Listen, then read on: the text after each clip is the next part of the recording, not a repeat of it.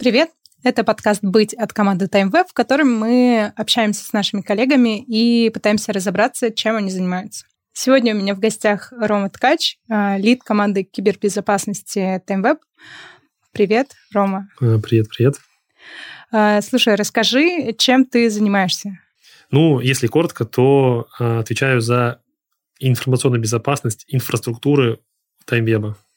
Uh-huh. Если прям супер коротко. А если попробовать объяснить это более простым языком, а, как ты объясняешь своей бабушке, что ты делаешь? Ну, тут на самом деле э, весьма тоже можно просто объяснить это.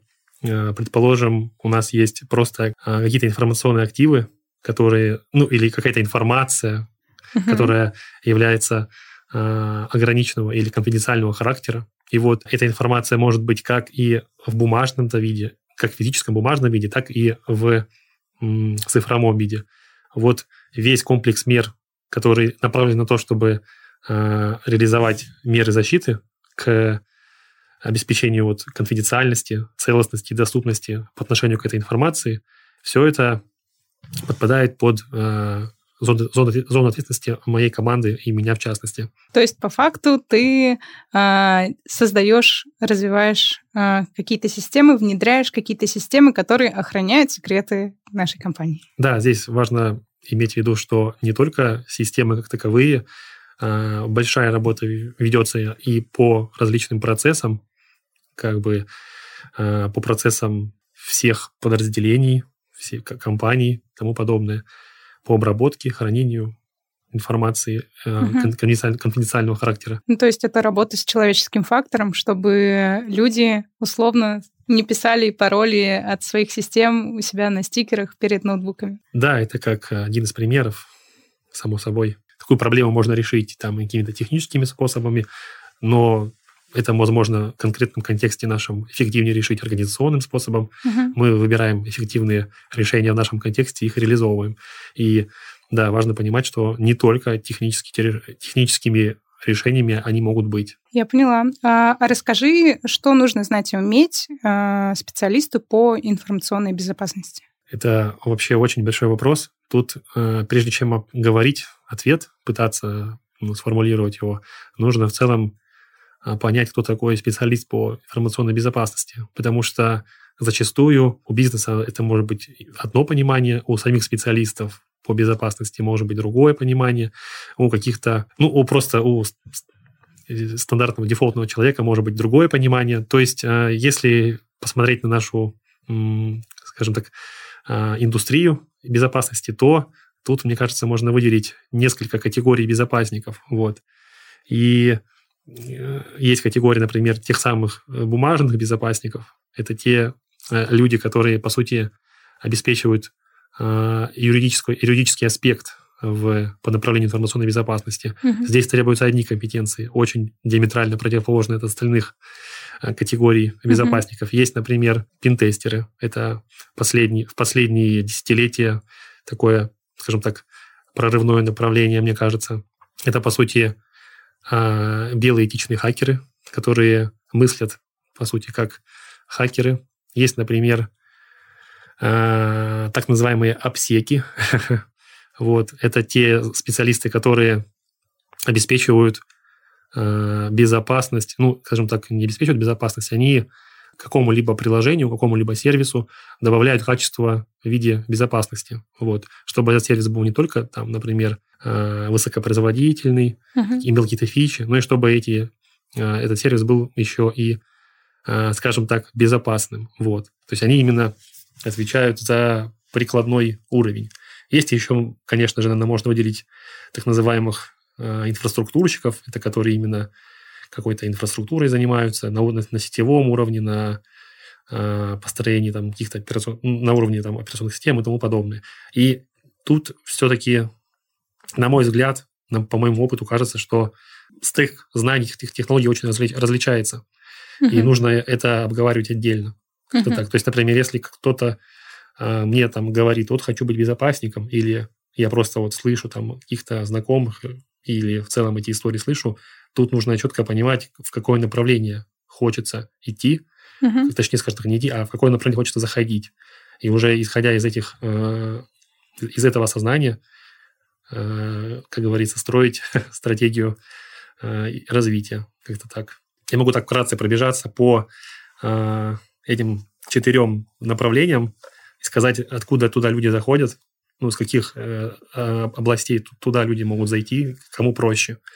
Угу, э, да, например, да. Э, само собой, э, те самые бумажные безопасники, это в основном э, практически... Я вообще это охарактеризовываю как э, стык юрис, юриспруденции и IT. Угу. То есть, например, даже вот у нас, если взять TimeWeb, TimeWeb то вот именно такая вопросы, скажем так, юридической информационной безопасности, по сути, лежат сейчас на плечах юротдела, скажем так. Конечно, угу. мы им помогаем именно с технической экспертизой, но, по сути, больше они этим занимаются и ответственны. То есть, как бы мы можем сделать вывод, что а, вот, в это, вот в этот стек, по сути, легко зайти юристам. И важно понимать, что сейчас, наверное, там, не знаю, 90-95% а, кафедр в вузах подготовят именно таких безопасников. То есть, например, mm. если взять вузовский стандарт а, обучающей программы, то это именно тот самый бумажный безопасник должен получиться на выходе. И цель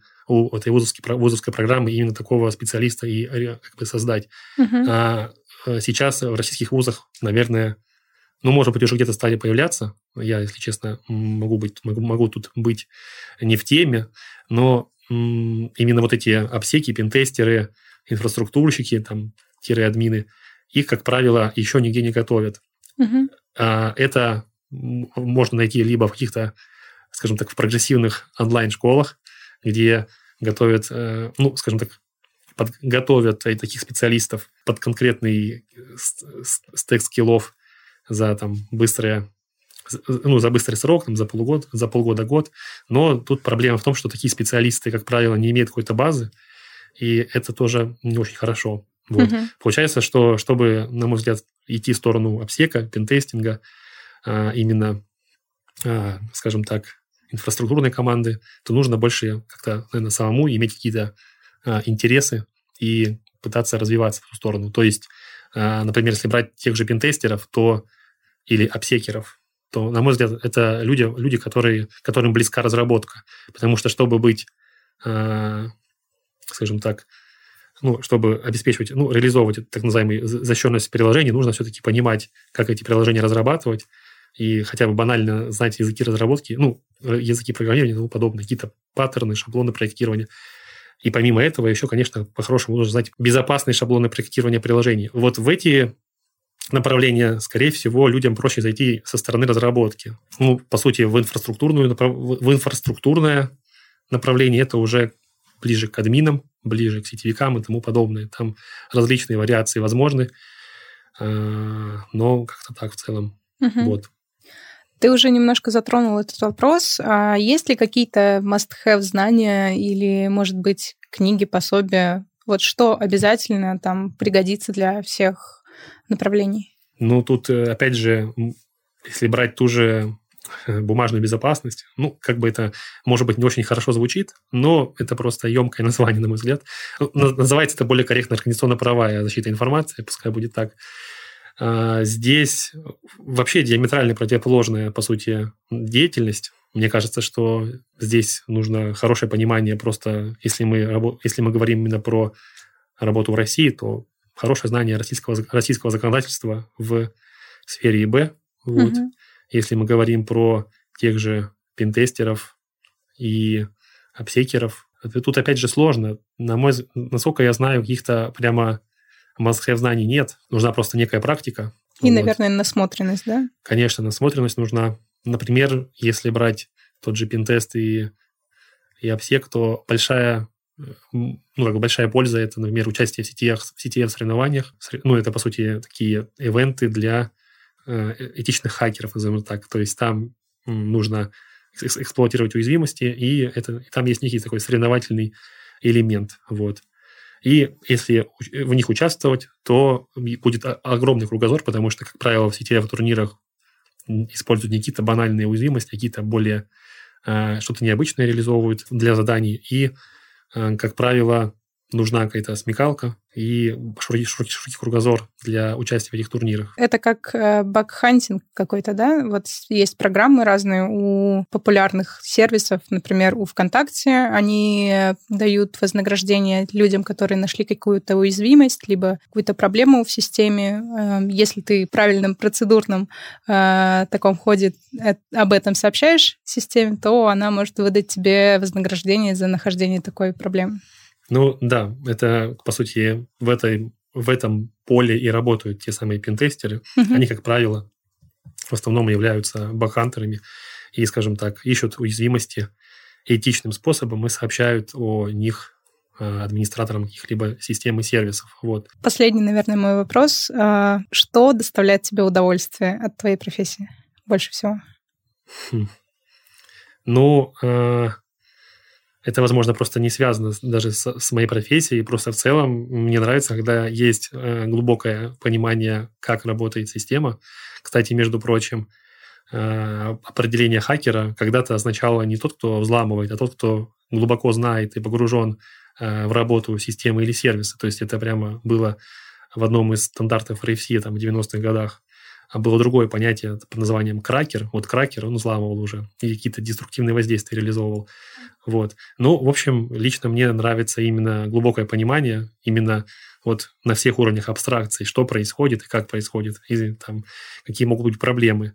Ну, это, возможно, не связано с моей профессией, просто моя профессия позволяет это получить, этот э, аспект, как-то так. Супер. Спасибо, что поделился и рассказал нашим слушателям и зрителям больше о своей профессии. Если вы хотите узнать э, как, про какую-то конкретную профессию больше, пожалуйста, пишите. Мы обязательно снимем такой выпуск. Всем спасибо. Да, всем пока. Пока.